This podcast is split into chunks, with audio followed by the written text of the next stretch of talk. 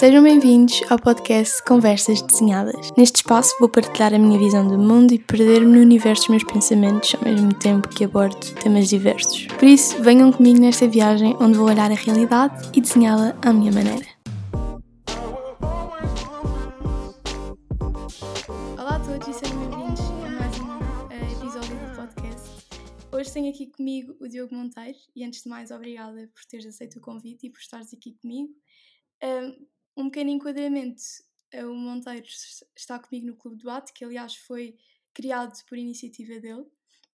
E é para isso mesmo que eu trago hoje. É, nós hoje vamos debater assim sobre uh, alguns temas, porque o Monteiro é daquelas pessoas com quem dá para falar sobre qualquer tema, porque ele tem sempre opiniões. Antes de começarmos com os temas, eu queria falar um bocadinho sobre como hoje em dia é difícil encontrar uh, realmente pessoas que estejam dispostas a partilhar a sua opinião uh, e a debater temas e além de tudo uh, e além sim além de tudo saber um, respeitar ou seja quando estamos a debater temas não tem só a ver com a nossa opinião tem também a ver com a opinião do outro e saber ouvir e ser ouvido e pronto, queria saber um bocadinho a tua opinião sobre isto. Antes de tudo, gostava também de agradecer o convite, de apoiar o teu projeto, de, deste e de outros projetos uh, criativos que são sempre interessantes e é sempre uma coisa gira de participar. E depois gostava, uh, em resposta à tua questão, eu até vou discordar da tua premissa. Eu não acho que hoje em dia seja mais difícil encontrar pessoas a quererem interessadas em debater temas. Eu acho que elas existem em maior quantidade. Uh, se calhar é mais difícil de ter acesso a essas pessoas, mas elas estão lá, elas existem. E uma, a única coisa que eu acho que tem sofrido muito ultimamente tem a ver com o debate online e nas redes sociais, que promove muito um debate pouco, pouco com pouca nuance, um debate muito bipolarizado, em que só tens dois lados a gritar de um lado para o outro e não interages com pessoas. Mas eu acho que se nós sairmos um pouco da nossa bolha informática uh, e começarmos a falar mesmo com as pessoas na vida real, a maior parte das pessoas está interessada e quer debater e tem opiniões e, e, acho que é mais difícil ver isso, porque nós estamos muito ligados às redes sociais, não é?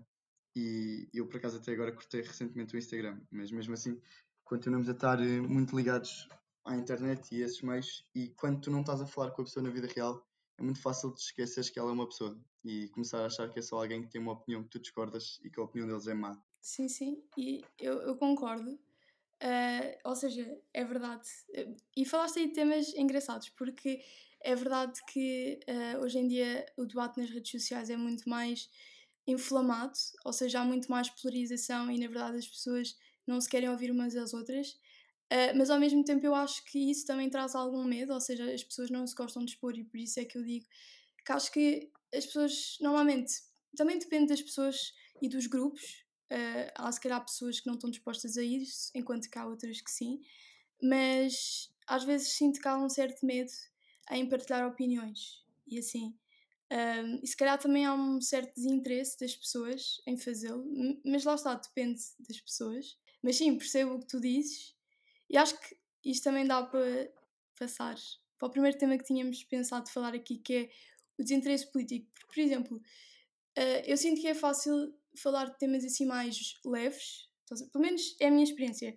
Acho que é fácil falar de temas assim mais leves, mas profundos, mas que dependem da experiência de cada um um, do que, por exemplo, fazer assim debates sobre temas mais políticos que envolvem outros interesses e que têm outras coisas à volta e que também eu sinto que acaba por haver um grande desinteresse das pessoas em saber. E contra mim falo porque eu sinto que sou muito pouco informada em termos políticos e não percebo nada daquilo. E pronto uh, o que é que qual é a tua opinião? Olha, política é mesmo dos meus temas favoritos e, e concordo muito contigo nesta questão do, do, desinteresse político, e especialmente na nossa cidade e em jovens em geral. Eu estive a fazer agora uma pesquisa rápida e fiquei impressionado com os números que encontrei. Que, que o nível de participação política em Portugal está à volta dos 6% da população ativa de, em classe, em idade trabalhadora. Que são números que só existem na Europa de Leste. Se nós formos olhar para os países nórdicos, temos em casa dos 30 e tal por cento, 20 e tal por cento, é o número de participação política. Eu acho que isto é um problema grande e, e multifacetado e que provém muito de três fatores principais. Primeiro, é, é, o pouco número de pessoas a participarem, não é? Que vem da fraca qualidade de pessoas que estão envolvidas com as estruturas que recrutam pessoas. Eu estive agora a querer participar nas estruturas da juventude da, do Partido Social Democrata, na JSD. E o, aquelas primeiras linhas de participação são muito, é uma máquina muito pouco aliada e tu encontras logo desde o início muitos, uh, muita gente pouco interessante, por assim dizer. E eu acho que isso tem um pouco a ver também com, com o nível do debate político em Portugal, que, que é um nadinho fraco, e especialmente se nós compararmos com lá fora. Eu, eu sinto muito uma falta de profissionalização na política portuguesa e que é, um, que é uma coisa difícil de perceber até, porque Portugal não é um país assim tão pobre e se nós formos olhar para, para países como a Estónia e assim, que têm uma participação política um bocadinho melhor que a nossa e mais profissional, acima de tudo, e a nossa vizinha Espanha também tem uma participação política muito mais ativa. Nós vimos recentemente na, na Catalunha e noutros sítios grandes manifestações de estudantes em Espanha, que é uma coisa que em Portugal não me lembro do último movimento de massas que efetivamente gerou movimentação em Portugal, sem ser talvez as greves de, da crise de 2008, mas isso era uma resposta a uma situação muito específica. Mas, mas sim, há um grande desinteresse de, das pessoas mais jovens na política e eu acho que também tem a ver com essa falta de qualidade das estruturas de cativação de, dos nossos partidos políticos. Sim, e é assim, por exemplo, eu tenho sempre Uh, eu, pronto, como eu disse, eu, não, eu sinto que não sou muito informada em termos de política, porque, por exemplo, eu sinto que é, primeiro, é uma área super vasta e às vezes bastante confusa. Uh, ou seja, quando partindo do nada é complicado uh, começar a perceber os, os termos e as coisas e o que é que é direita, o que é que é esquerda, o que é que é, sei lá, os várias, o que é que está a acontecer e assim. E além disso, e, por exemplo, isto leva-me para um tema que é.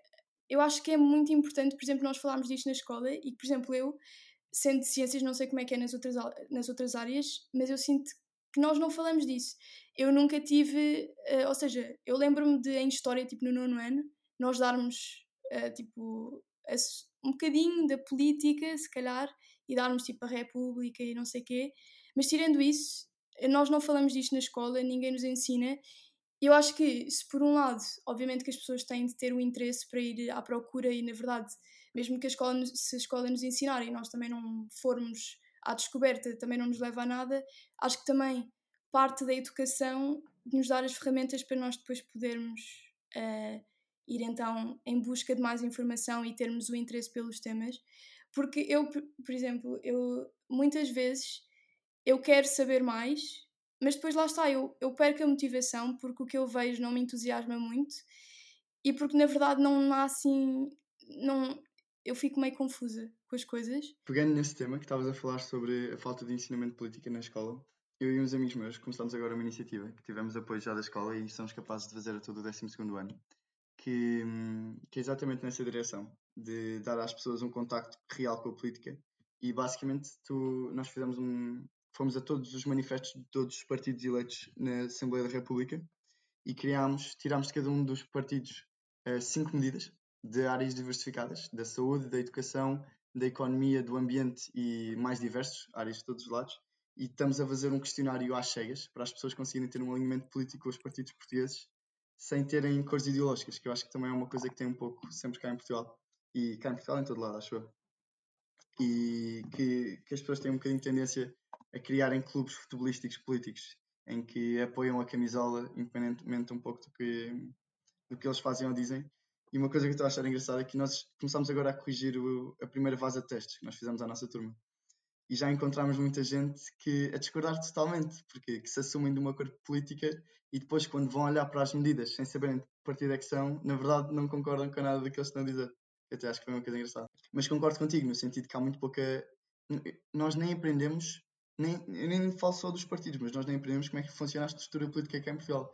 Nós não aprendemos que Portugal é um regime semipresidencialista, não aprendemos como é que funcionam os métodos de eleição em Portugal, não sabemos que nós temos uh, círculos nos vários distritos eleitorais, que, como é que se faz a eleição, quem é que são as pessoas que têm poder efetivamente.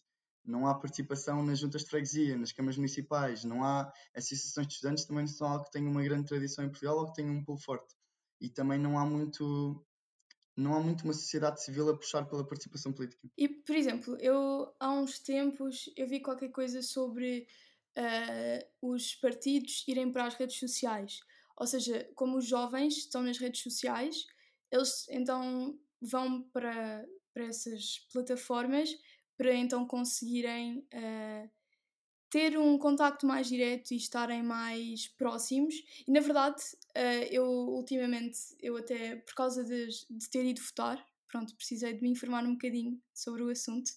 Uh, e portanto eu comecei a seguir algumas páginas, não de partidos, mas páginas de política que explicavam e até foi bastante útil.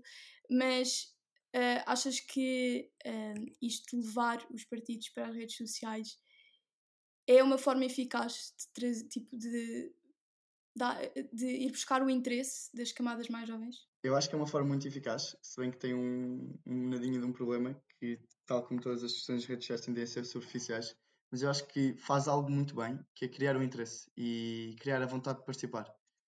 E cada vez mais eu acho que as pessoas estão. Nós já temos entrado na idade de votante, não é? Que é, que é toda uma nova dimensão. e, e, acho que as pessoas estão interessadas. E eu senti muito isso, por acaso, curiosamente, com as eleições nos Estados Unidos. Quando estava a ser todo o drama de, das eleições americanas. Sim. De repente há todo um novo interesse e as pessoas queriam discutir os temas e estavam interessadas em participar. E eu acho que pôr esse entusiasmo nas pessoas é de longe o passo mais importante. Que depois a informação, se tiveres interesse, existe. Não, não é mega acessível, mas ela existe. E, e criar esse bichinho de querer participar é, é mesmo importante e eu acho que eles até estão a fazer isso. Sabes, nesta questão do desinteresse político, eu, eu acho que há aqui uma solução que, que nunca vi ninguém muito a defender esta solução, mas eu até acho que é capaz de ter potencial que eu acho que, pá, isto veio depois de eu estar. Eu, há um podcast português que eu gosto muito, não sei se já ouviste, que é o 45 Graus. Adoro, adoro. É muito bom, não é? Por acaso já não sei imenso tempo, coisa... mas gosto imenso. Olha, eu, eu, ouço, eu ouço regularmente e, e eu lembro-me estar a pensar um dia sobre como havia tantos portugueses interessantes que eu nunca tinha ouvido falar. Portugueses que fizeram coisas incríveis, reconhecidos cá yeah. fora e lá, cá dentro e lá fora, e que tens e pessoas extremamente inteligentes que tu ouves e percebes que, que elas sabem do que é que estão a falar. E não é nada essas pessoas que nós normalmente vemos envolvidas na política. Eu não quero estar a, a malhar nos nossos políticos. Mas, mas não é muito isso que, que nós vemos. E uma coisa que eu estava a discutir com, com o meu pai, e até achei que era uma, uma forma engraçada de ver as coisas, era que não há incentivos nenhums para ir para a política. É um sítio onde tu não recebes especialmente bem, onde tens uma contestação pública enorme. Se fazes algum erro, tens logo imensa gente atrás de ti e onde tens uma série de limitações às tuas liberdades nós estávamos a pensar sobre qual é que é uma solução possível para, para trazer mais uh, pessoal de qualidade para, para a política. E a solução que nós nos lembrámos era aumentar substancialmente os salários dos, uh, dos deputados e das outras posições políticas em Portugal.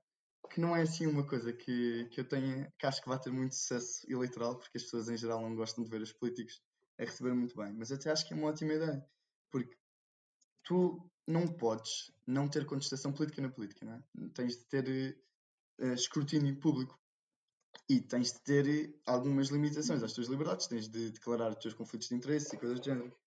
Portanto, para conseguir criar bons incentivos, uma das soluções possíveis era pô-los a receber bem. Tu falaste aí que há imensa gente em Portugal que tem conhecimento, que é educado e que provavelmente seria, estaria. Ou seja, que muitas vezes parece não vemos isso na política, pronto, como tu disseste. E não achas que isso pode ter um bocadinho a ver com a corrupção que existe? Imagina, eu não, eu não percebo nada deste assunto, eu estou a falar mesmo às cegas, mas eu ouço imenso, ou seja, todos aqueles, aquelas, aqueles problemas, por exemplo, do, uh, embora isto seja não necessariamente na política, mas por exemplo aquela coisa de no Estado uh, haver imensas, imensa gente que é contratada por uh, ser familiar de alguém, ou por ser amigo, ou por, por essas coisas todas, não achas, que, não achas que isso também é um bocadinho um, uma causa para existir essa. Ou seja, são sempre as mesmas pessoas que estão lá, porque na verdade é meio como se o sistema tivesse viciado. Ou auto-perpetuar-se. Isso, olha, isso é super verdade e até acho que não só é uma causa, como também é um efeito. Eu lembro-me de estar, quando eu estava a querer juntar-me à JSD, uma das coisas que eu mais fiquei impressionado foi as várias estruturas. Só explicando uma coisa para ser mais fácil de perceber, os partidos políticos, pelo menos os grandes, estão organizados em conselhos e distritais, que são os órgãos mais locais dos partidos, que escolhem quem é que vão ser os candidatos para, para as coisas. Imagina, quem é que vão ser os candidatos para as juntas de freguesia, para a Câmara Municipal, coisas deste género. São decisões tomadas ao nível mais local das distritais e conselheiros dos vários partidos, que depois também têm representantes nas Assembleias Nacionais, que são os órgãos mais maiores dos partidos que juntam representantes de todas estas áreas. E na distrital e na Conselhia de Lisboa, Lisboa vivem mais ou menos 500 mil pessoas em Lisboa. Havia 15 mil participantes. 15 mil participantes é. Nem, nem sei proporcionalmente, mas tipo, é 0,3% ou uma coisa do género. São, é muito, muito, muito pouca gente. E, e tão pouca gente a tomar decisões sobre quem é que vão ser os presidentes das juntas de freguesia, quem é que vão ser os líderes da. O que vai ser o representante à Câmara Municipal. É, é difícil tu, tu conseguires ter pessoas de qualidade quando são escolhidas por um eleitorado tão pequeno. E mais do que um eleitorado pequeno, estes eleitorados tendem a estar muito na mão de caciques, que é como se chamam aos pequenos líderes que têm sacos de votos, por assim dizer. Tu vais, quando começas a envolver na política, tu reparas que está muito grupos controlados. E em Lisboa, tu tens, pelo menos na, na JSD, eu não, não conheço muito bem a realidade dos outros partidos, mas tens quatro figuras assim que controlam um pouco uh, a Conselhia de Lisboa o, o atualmente que tem está lá à frente é o Lewis Newton, que é o da facção de da facção da estrela. E não, não interessa estar a entrar nos pormenores, mas a ideia é essa, de que são as mesmas pessoas que estão lá desde sempre, e isso tem o duplo efeito de que elas escolhem-se a si próprias e as pessoas novas que querem participar e querem se envolver são limitadas porque eles têm um poder suficiente para se manter lá e é difícil deslocá-los. O que afasta pessoas novas que querem participar na política. Portanto, não só é uma causa de, de, do desinteresse político, como também é um efeito do desinteresse político, porque quando tão pouca gente também não tens pessoas de qualidade a entrarem nesses, nesses locais de importantes e tomar decisões. Pois, exato, é, é isso. E por, por acaso, isso pode já fazer a ponte para o nosso segundo tema. Aqui as pessoas, mesmo que queiram, parece que não conseguem passar ao nível seguinte. E isto leva à, à discussão sobre a meritocracia, ou seja, como quem está no poder quer sempre ficar no poder e, na verdade, escolhe-se a si para o poder. E lá está, por exemplo, uh, relacionado um bocadinho com isso é o nível o número de pessoas que não vão votar ou o nível de abstenção que nós temos cá em Portugal, que é basicamente isso, mas numa uma escala maior, que é, na verdade, uh, assim como tu tens 15 mil pessoas que escolhem uh, essa, isso para os... Tu também tens uma quantidade pequena de pessoas que vão votar para quem é que está a liderar o país. E isso. Pronto, mas não querendo entrar muito por aí, porque isso é outra, toda uma outra discussão. Mas, ou seja, isto faz. Isto vem de encontro àquilo que eu acho, que é, por exemplo, cá em Portugal, eu não acho que exista muito. Uh, não existe muito, muita meritocracia, ou seja, as pessoas não chegam pelo seu valor, mas pelos contactos que têm. Não sei se concordas comigo. Eu tento sempre relembrar-me de um facto que ainda sou muito novo e tenho pouca experiência de vida. Mas as pessoas com quem eu falo concordam muito contigo e eu tenho muito, muitos familiares agora que estão a entrar na força de trabalho, primos meus. E sem dúvida que há, e se formos olhar para os dados também é uma verdade estatística. É, a mobilidade social em Portugal está entre os cinco países mais baixos da União Europeia. Temos, e está a crescer, tem crescido ultimamente, mas, mas é muito baixinha. E isso, na minha opinião, tem a ver com várias coisas. Primeiro, é o fraquíssimo desenvolvimento económico de Portugal, que nós temos, estamos abaixo da média europeia e somos dos países mais atrasados da União Europeia né, em termos económicos. Portanto, tens um bolo muito pequeno a ser distribuído por muita gente e as pessoas que estão a fazer essa distribuição também estão a, puxar muito para, a sua brasa e a puxar muito pelo seu lado. Eu, eu, eu concordo muito, não sei se já ouviste falar de uma coisa que é a visão do, do sucesso de um, de um sistema político pela força das suas instituições. No sentido de teres tribunais fortes, teres sindicatos fortes, teres associações de estudantes fortes, isto é, associações civis onde as pessoas possam falar e ser representadas que tenham poder e que tenham ação. E em Portugal isso não é uma coisa que aconteça muito. E, do mesmo modo que isso leva a uma fraca participação política, também leva a uma fraca distribuição das oportunidades económicas, que são muito concentradas nos mesmos grupos de sempre. E imagina, nós estamos nos Salesianos, não é? Nós estamos numa situação muito privilegiada. E a maior parte das pessoas não tem metade das oportunidades que nós vamos ter. E é importante lembrar-nos disso sempre. Mas mas sim, sem dúvida que é um problema o facto de não haver grande meritocracia. E uma coisa que me dizem muito nas empresas portuguesas é que não há uma visão clara sobre o que é que tu tens de fazer para subir. E há toda uma mentalidade de encontrar os culpados e não. Sempre que acontece alguma coisa má, a mentalidade nunca é como é que vamos resolver, é de quem é que é a culpa. E de tentar pôr sempre um bote expiatório para, para resolver o problema. Nem precisas de ir às empresas. Esta gestão da pandemia, epá, eu vejo sempre do que eu, sei lá, já quando foi aquela coisa do Natal, foi a mesma coisa. Uh, os números começaram a subir e começaram a distribuir as culpas. a passagem as, de ano. Mas começaram a distribuir as culpas. Ah, a culpa é do governo. Do governo. Não, a culpa é das pessoas. Não, a culpa é de não sei quem. Tipo, para que é que interessa a culpa? O, o foco é melhorar isto e resolver, não é? Ou seja, claro que é importante saber, Olha. tipo, uh, sa ou seja, claro que é, é importante saber quem mas é errou. ser a segunda pergunta. Exato. Ou seja, não é assim.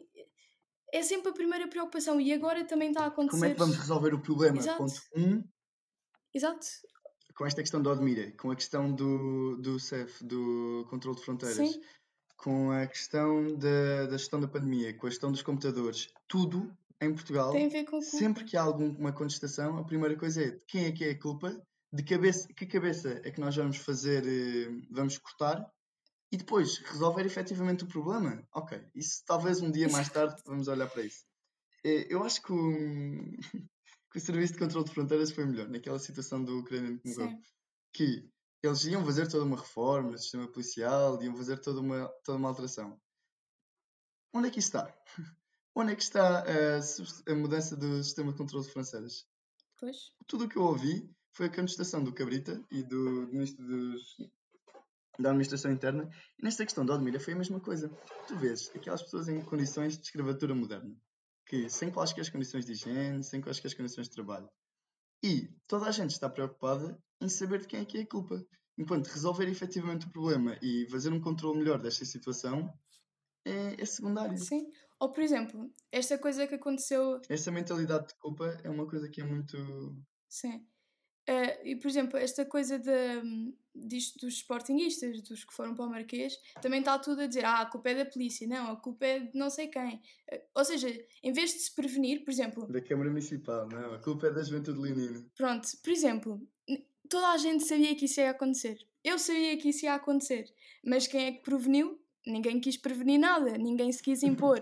e agora anda tudo a dizer: ah, a culpa é daquele, a culpa é do outro. Mas para que é que isso interessa? Tipo, isso não interessa, porque na verdade ninguém fez nada e numa situação uh, normal, na próxima vez, ou seja, numa situação idêntica, numa próxima vez, vai acontecer a mesma coisa. As pessoas não vão prevenir, também não vão resolver depois, vão é ficar, ok, quem é que nós vamos apontar a culpa, quem é que vai tipo, sei lá. E por exemplo, uh, eu estava a ouvir um podcast, isto não tem nada a ver com. Nada, tem a ver, mas pronto. Uh, era sobre um, o o assédio nos locais de trabalho, porque agora tem havido imensa gente, imensas pessoas que estão dentro dos mídia e têm alguma, alguma voz, porque as pessoas as seguem, uh, que têm vindo falar. E toda a gente quer os nomes, toda a gente quer saber quem é que fez isso. E eu estava a ouvir um podcast onde era a Catarina Furtado, a Sofia Arruda e mais uma rapariga que agora não me lembro do nome, e elas estavam a dizer que não interessa o nome, porque nós vamos dizer o nome e vai toda a gente querer mandar essa pessoa abaixo e vai toda a gente e depois é as consequências para a família, mais do que para a pessoa, também para a família, mas na verdade vai sempre haver pessoas a fazer isso e na verdade o importante não é saber os nomes, é sim mudar, é haver uma mudança de mentalidade e mudança na sociedade. E é a mesma coisa, ou seja, as pessoas estão sempre à, à procura de alguém para apontar o dedo mas quando é para resolver o tema ninguém se quer eh, meter e ninguém se quer eh, pronunciar. E eu acho que isto também vem um bocadinho de nós sermos um país pequeno. E eu odeio quando, uh, sei lá, quando se critica gratuitamente Portugal e os portugueses. Mas eu acho que nisto é um bocadinho assim. Acho que as pessoas, nós temos uma mentalidade muito pequena, muito. Uh, estamos, somos um país muito pequeno e isso cria muitas. Sei lá, por exemplo, eu sinto e isto é uma escala muito mais baixa, mas por exemplo, uh, eu sinto que na escola, eu não sei se tu sentes isto, mas as pessoas não se apoiam umas às outras. Quando, alguém tu, quando tu vês que alguém tem sucesso, não é que ninguém o faça, ou seja, não é que toda a gente não apoia, ou seja, que ninguém apoie, mas muita gente é mais fácil primeiro uh, uh, invejar e pensar tipo, ah, aquela pessoa não sei quê, do que realmente ver o mérito da pessoa e apreciar e tentar seguir como exemplo. Não sei se estás a perceber o que eu estou a dizer. Eu percebo o que estás a dizer e concordo bastante, mas até digo uma coisa que, que eu acho que o problema não é tanto as pessoas terem inveja e, e não quererem que os outros tenham sucesso. Eu acho que é muito mais um medo de sair da norma e tentar fazer alguma coisa diferente. Eu acho que tipo, quando alguém tem sucesso, as pessoas até aceitam e até elogiam e até dizem bem. Eu acho que onde há muita contestação é quando se está a tentar fazer alguma coisa nova e tentar inovar alguma coisa. Há sempre tanta gente a dizer: Ah, isso não vale a pena, isso é inútil, não faças isso, é uma má ideia, não sei o que, não sei o que mais. E não há nada um espírito de, de ver o que é que dá. Tipo, não acho tanto que seja quando. Exatamente. Não acho tanto seja quando há sucesso as pessoas ficarem invejosas. Acho que é mais têm medo de dar aquele primeiro passo e dar o apoio inicial quando ainda não sabe o que é que vai ser, se vai correr mal ou se vai correr bem. E acho que isso também tem um bocado a ver com o medo enorme, pelo menos na escola, nos 12 anos, eu sinto muito isso, do falhanço. De que sempre que alguma coisa falha, Sim. de repente já não se pode voltar a tentar. Eu lembro de nós estarmos a tentar criar a Associação de Estudantes e fomos falar com a direção da escola e eles apresentavam-nos como motivo para não criar que tinha falhado quando tentaram criar uma primeira vez. Ok, falhou, vamos aprender e vamos fazer com que não falhe desta vez. Sinto que isso é um bocadinho uma mentalidade portuguesa. Yeah, eu, não, eu sinto que, ou seja, por, por exemplo, eu ultimamente tenho, numa escala mais pessoal, ou seja, eu tenho sentido que tenho muito esse medo, que é o medo de errar. E tenho, é uma coisa que eu, com a qual eu me tenho debatido muito, que é, ou seja, o erro não é um problema, o erro é uma forma de tu aprenderes. Pronto. E eu acho que há muita condenação do erro. Tipo, uma pessoa tenta fazer uma coisa nova e se não consegue, as pessoas riem-se dessa pessoa e dizem tipo, pois, nós avisámos, ou pois, claro que não ia acontecer, não sei o quê. Há muito Estás uma mentalidade de não tentar. Há muito uma mentalidade de, de ir pelo mesmo caminho e, e de não tentar eh, imaginar muito e sair muito do caminho já traçado. E o que eu me pergunto é o que é que, nós, o que, é que pode ser uma mudança mais estrutural que ajude uh, a não fazer isso. E essa mudança de mentalidade do quem é que é o culpado para o que é que correu mal, parece-me que é o caminho certo.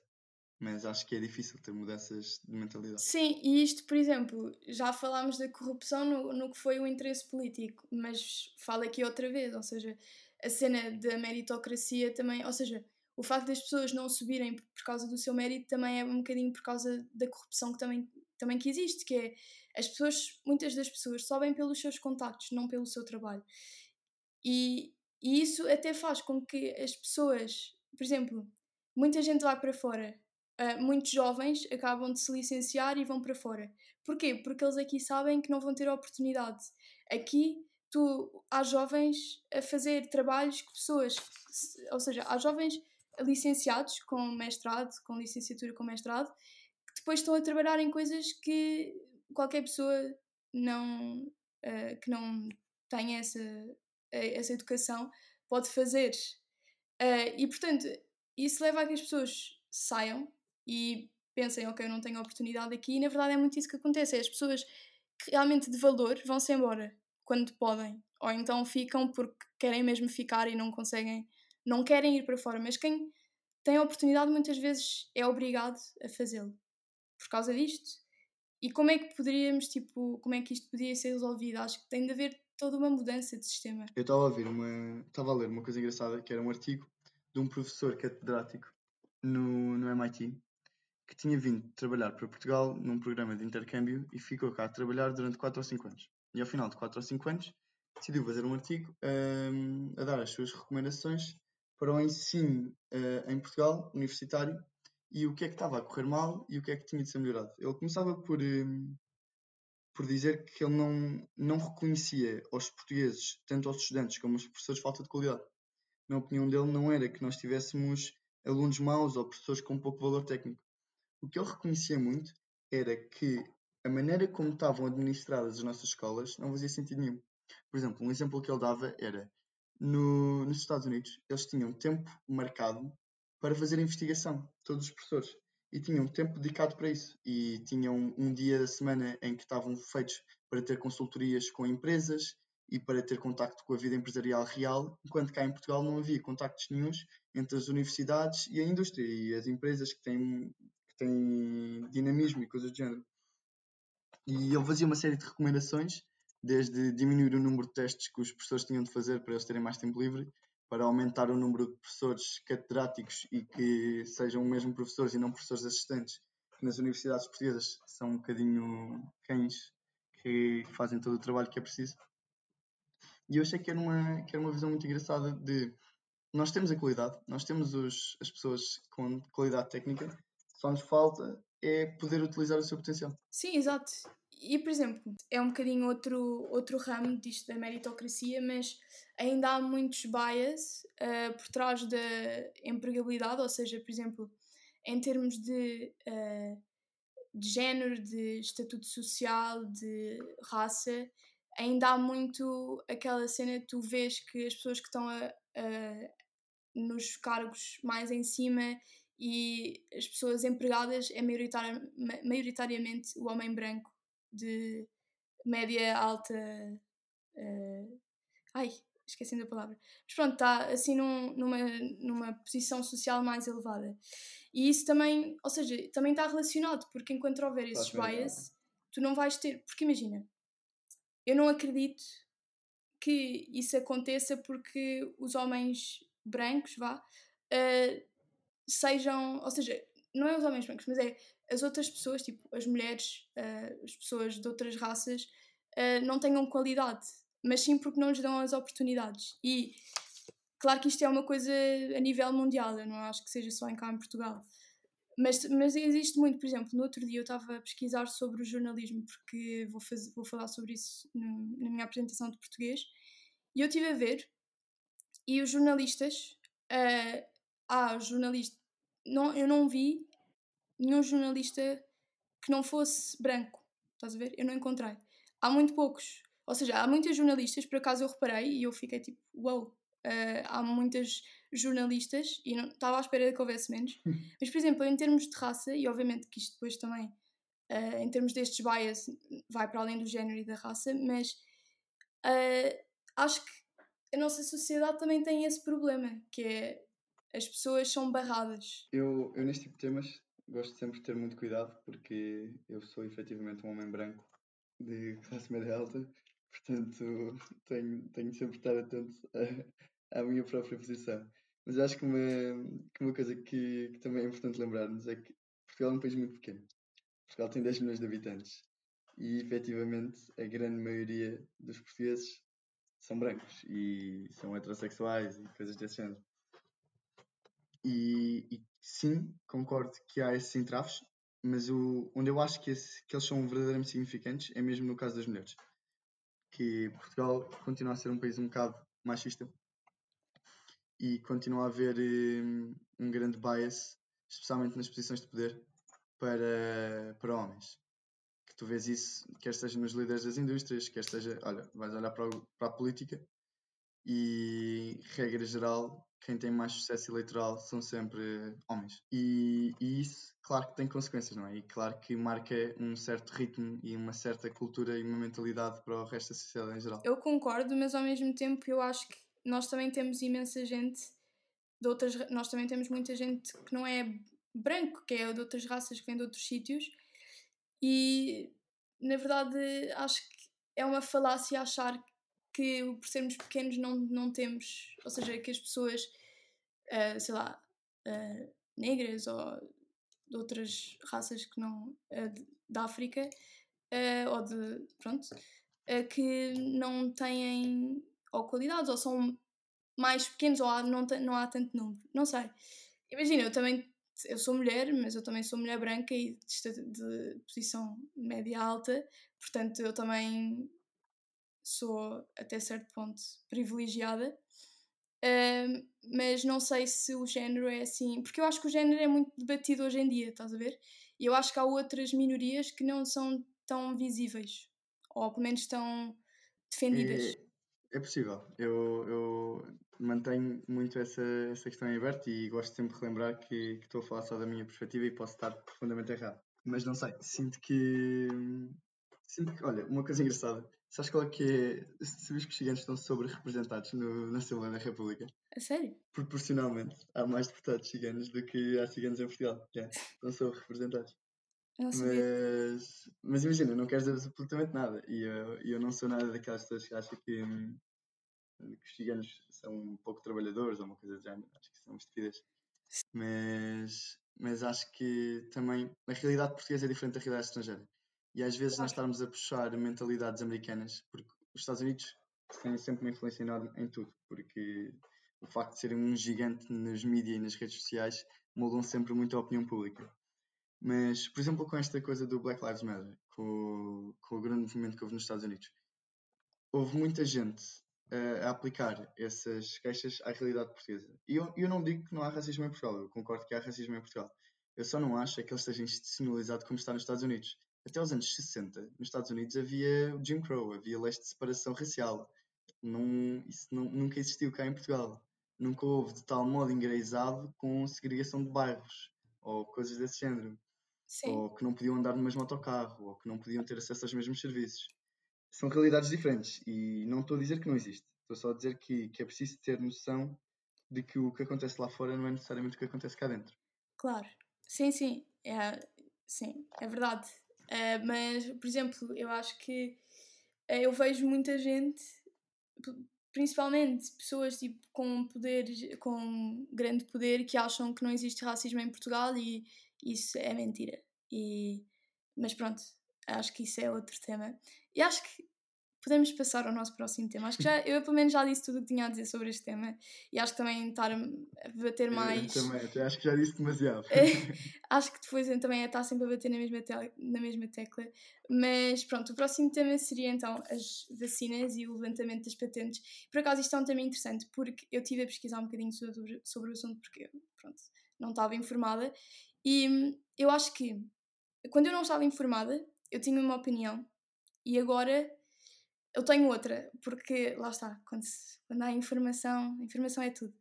Mas acho que esta cena do, do levantamento das patentes é algo que é bom se não se for ver, hum, se não se for pesquisar mais, estás a ver? Não sei qual é a tua opinião, mas à primeira vista levantar as Eu, eu patentes estou é bom. contigo. Eu, eu acho que é preciso. Eu, eu concordo que é preciso ter muito, muito, muito cuidado com o precedente que nós estamos a criar. E, e é importante perceber porque é, que as, é- porque é que as patentes existem em primeiro lugar. E o que aconteceu neste ano passado foi algo incrível. Criou-se uma vacina para uma doença num ano, que é algo que nunca antes tinha acontecido. Exato. E isso aconteceu porque houve um investimento maciço na procura destas vacinas. E foi na expectativa de que pudesse haver um lucro representativo. E nós, eh, esta alocação de recursos existe por uma razão. E se. Eu acho que é um tema difícil de discutir, porque efetivamente estão pessoas a morrer e, e isso tem influência, não é? Nós não Sim. podemos só olhar para a realidade dos números. Mas criar eh, o precedente de que se pode libertar a propriedade intelectual pode criar um desincentivo a investir neste tipo de coisas. Sim, E sim. não ter o dinheiro para esta investigação maciça pode ser um problema muito maior do que as pessoas lhes dão crédito por.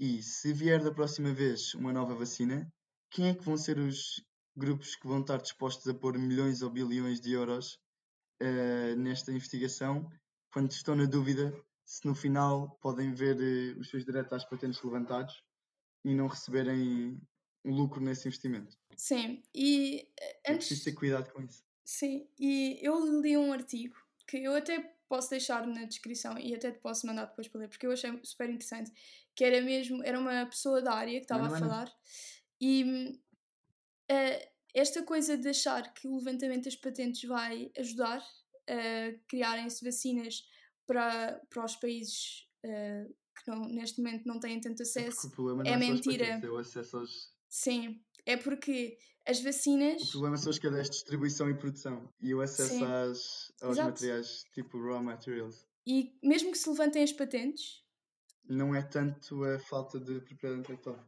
exato, e mesmo que se levantem as patentes, A colocam-se muitas outras de questões. produção é que não está lá. Exato, exato. E imagina, mesmo que tu levantes as patentes, há muitas questões que se levantam. Por exemplo, uh, não é só. Há muitas. Ou seja, há reagentes. Eu estive a ver, aquilo, ela dizia que havia, por exemplo, reagentes que eram utilizados que também tinham uma patente, portanto. Tu, ao levantares a patente destas vacinas, se calhar depois terias de levantar outras patentes para que esses, lá está, essas uh, outras uh, produções pudessem ser feitas. Além disso, eu não sei se tu tens a noção disto, mas uh, quando se levantam as patentes, as vacinas não são logo começar, ou seja, não, não se começam logo a produzir, tem de haver testes clínicos, porque na verdade um, sim, as sim, outras sim. fábricas vão tentar as imitar. As criadas têm de ser aprovadas Exato. mesma, não é? Porque elas estão a criar métodos parecidos. Exato, porque eles vão ter de tentar. Vão ter de ser reaprovadas pelas nossas entidades. Sim, sim. Exato, porque eles, uh, o que eles fazem é eles tentam imitar as vacinas e depois têm de fazer, acho que é testes uh, clínicos para ver se são iguais, se resultam para a mesma coisa, se não há problemas de alergias e assim. E uh, isto pode durar tipo um ano, estás a ver? Portanto, não sei se o levantamento das patentes sequer vai ter o resultado que querem com o levantamento das patentes. Mais vale continuar com as patentes e depois e fazer mais produção e, por exemplo, tem de haver, e ela dizia isso, a rapariga que estava a ser entrevistada dizia isso na, na, lá no artigo, que é tem, para que este problema seja resolvido tem de haver uma solidariedade, porque na verdade os Estados Unidos, a Europa, se calhar a Rússia também, uh, têm uma grande quantidade de vacinas porque na verdade são as, os sítios mais ricos e que têm maior acesso e que, pronto, mas estes sítios também têm mandar e ter a eh, solidariedade de dar estas vacinas aos países menos desfavorecidos. Porque, na verdade, isto é um problema comum, Até isto é um problema do mundo. Pessoal, é? Exato, porque isto é um problema do mundo, não é um problema só da Europa ou só dos Estados Unidos, não, isto é um problema mundial e que só vai terminar quando e tudo mesmo, terminar. E, e, o mais interessante é que não é só por uma questão humanitária, não é só por uma questão de querer ajudar as outras pessoas. É, se tu estás é a ter, mesmo. como estás a ter neste momento na Índia, um, um outbreak total, a probabilidade de teres novas variações e novas uh, mutações do vírus é enorme. Exato. Mutações que até podem não ser, podem ser resistentes à vacina e coisas do género. Tu Exato. tens de controlar o vírus não só no mundo desenvolvido, como no resto do, do planeta, para conseguires eliminá-lo e deixar que ele seja um problema na vida diária das pessoas. Exatamente. Portanto, está no interesse pessoal dos países desenvolvidos partilharem as vacinas com os países em desenvolvimento. Sim. É e... preciso fazê-lo. E é sim. é difícil venderes. Mas é difícil venderes ao teu eleitorado a ideia de que vocês ainda não estão vacinados, mas aqueles tipos ali ao fundo vão estar a receber as vacinas nos vossos dólares, eh, nos vossos, nos vossos euros, nos vossos impostos. É Sim. difícil tomar esta decisão, portanto também claro. não sei até quanto é que há vontade para, para essa partilha.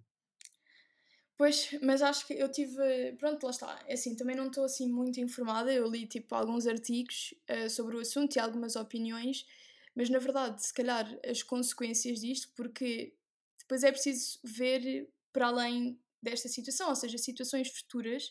Por exemplo, não sei se sabem como é que as patentes funcionam, mas eu estive a ver isto e basicamente as patentes é, é o Estado que dá a entidades e que elas têm de divulgar. Uh, aquilo que vão fazer ou a sua invenção para que o Estado lhe permita então ter direitos sobre essa invenção.